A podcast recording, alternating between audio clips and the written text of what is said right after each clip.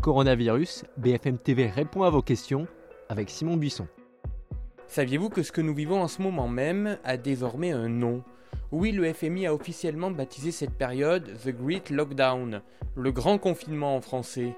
Ils auraient pu reprendre le nom la Grande Dépression au sens psychologique du terme, ça le faisait, non? Confinement jour 38, mais oui, tout va bien se passer. Bienvenue à tous par mail avec l'adresse BFMTV, vous, bfmtv.fr, ou sur les réseaux sociaux avec le hashtag question BFMTV. On répond tous les jours à vos questions. On commence avec cette question, le coronavirus s'attaque-t-il aussi au cerveau?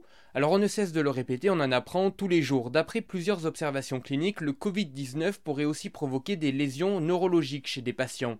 De la perte de l'odorat et du goût à des états de confusion au point de ne plus savoir où ils sont. D'après une étude américaine sur 214 cas chinois confirmés, 68 présentent des troubles neurologiques, soit 36%. Hervé Vespignani, neurologue et directeur médical de la start-up BioSerenity, a travaillé sur des personnes en réanimation en Ile-de-France et dans les dom Nous avons découvert et nous avons publié dans les Annals of Neurology eh bien, des, cas euh, de malades atteints de Covid qui présentent des anomalies électroencéphalographiques. Alors, ces anomalies électroencéphalographiques euh, sont caractéristiques d'une encéphalite c'est-à-dire une atteinte directe du cortex euh, cérébral. Et comment pouvons-nous la découvrir maintenant? C'est en faisant un électroencéphalogramme au retard de réveil de la levée de la sédation. Je vous explique simplement. Les malades qui ont une insuffisance respiratoire, on est obligé de les intuber. Lorsqu'ils ne se réveillent pas dans les temps nécessaires, il faut savoir ce qui s'est passé pendant eh bien, la réanimation. Il peut y avoir une insuffisance respiratoire, des troubles du rythme cardiaque, des problèmes vasculaires, parce que cette bébête-là est responsable eh bien, d'une hypercoagulabilité sanguine, il peut faire des attaques pendant la réanimation. Et lorsqu'on a écarté toutes ces causes-là, même métaboliques, reste les problèmes spécifiques au virus. Et là, c'est un phénomène inflammatoire. Les malades peuvent garder des séquelles cognitives, c'est-à-dire des troubles intellectuels, des déficits de mémoire, des déficits d'attention, de concentration, voire des phénomènes psychologiques. Alors ça vient d'où? C'est peut-être de la réanimation, mmh. parce que ça, on connaît bien et on sait gérer, on sait faire face à cela. Mais il est fort probable qu'il existe également une atteinte indirecte Christina, quand les opérations non urgentes à l'hôpital seront-elles de nouveau envisageables? L'idée c'est que les opérations non urgentes reprennent quand on sera revenu à un niveau raisonnable de lits disponibles en réanimation.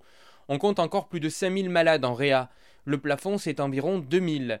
L'Institut Pasteur espère entre 1370 et 1900 lits de soins intensifs occupés à l'échelle nationale à échéance du 11 mai.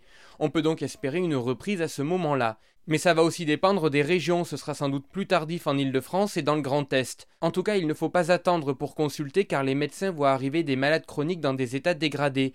On sait aussi que le nombre d'hospitalisations pour un accident vasculaire cérébral ou un infarctus a chuté de 50%. Solène à présent, on parle de la reprise de l'école, mais le président a aussi parlé de la réouverture des crèches. Qu'en est-il? Alors on n'a pas encore de date. Les discussions entre la Fédération française des entreprises de crèches, l'Association des maires de France et le ministère de la Santé se poursuivent. L'AMF préconise dans un document de ne pas imposer le retour en crèche des enfants de santé fragile ou des enfants de parents à la santé fragile. Idem pour le personnel qui pourrait avoir des problèmes de santé. La sécurité passera probablement par un accueil par petits groupes d'une dizaine au maximum. Dans ce cas, comment définir les enfants qui seront prioritaires? Que faire des enfants de personnel prioritaire accueillis dans les crèches réquisitionnées? Et y aura-t-il assez de masques, de blouses et de gants? Rien n'est décidé ni tranché. Philippe est inquiet, je suis retraité et le loyer de mon local commercial est mon principal revenu. Bruno Le Maire demande d'annuler les loyers pour trois mois pour les TPE, est-ce obligatoire alors c'est vrai, Philippe, le gouvernement a demandé un effort particulier aux grandes foncières, mais s'agissant des bailleurs indépendants, il n'y a aucune obligation d'annulation ni même de report de loyer. En effet, une seule contrainte s'impose aux bailleurs de locaux professionnels ou commerciaux. En cas de non-paiement de loyer ou des charges locatives dont l'échéance de paiement intervient entre le 12 mars 2020 et le 24 juillet 2020, le bailleur ne peut pas sanctionner son locataire commercial. Et même le report n'est pas automatique, il faut bien que le locataire en fasse la demande. Par ailleurs, tous les locataires de locaux professionnels ne sont pas éligibles à cette possibilité de report. Ce sont seulement les locataires qui bénéficieront du fonds de solidarité. Dans les conditions d'éligibilité, on trouve aussi avoir débuté avant le 1er février 2020, avoir un effectif inférieur ou égal à 10 salariés, avoir un chiffre d'affaires constaté lors du dernier exercice clos inférieur à 1 million d'euros, ne pas être une filiale contrôlée pour plus de la moitié de son capital par une société mère. Marie nous écrit Mon compagnon est en prison, les parloirs vont-ils reprendre à partir du 11 mai? Il n'y a aucune décision arrêtée. La réflexion du plan de déconfinement est en cours concernant les établissements pénitentiaires et les arbitrages n'ont pas encore été pris. En ce moment, seuls les personnels soignants et les avocats peuvent rencontrer les détenus. Pour faire un point sur les prisons à ce stade, il n'y a pas eu de foyer d'épidémie. Il y a eu un peu plus de 90 cas confirmés Covid-19, ils ont pu être pris en charge et isolés conformément aux doctrines en cours. Depuis le 28 mars, le personnel pénitentiaire en contact régulier et prolongé avec des détenus a été doté de masques.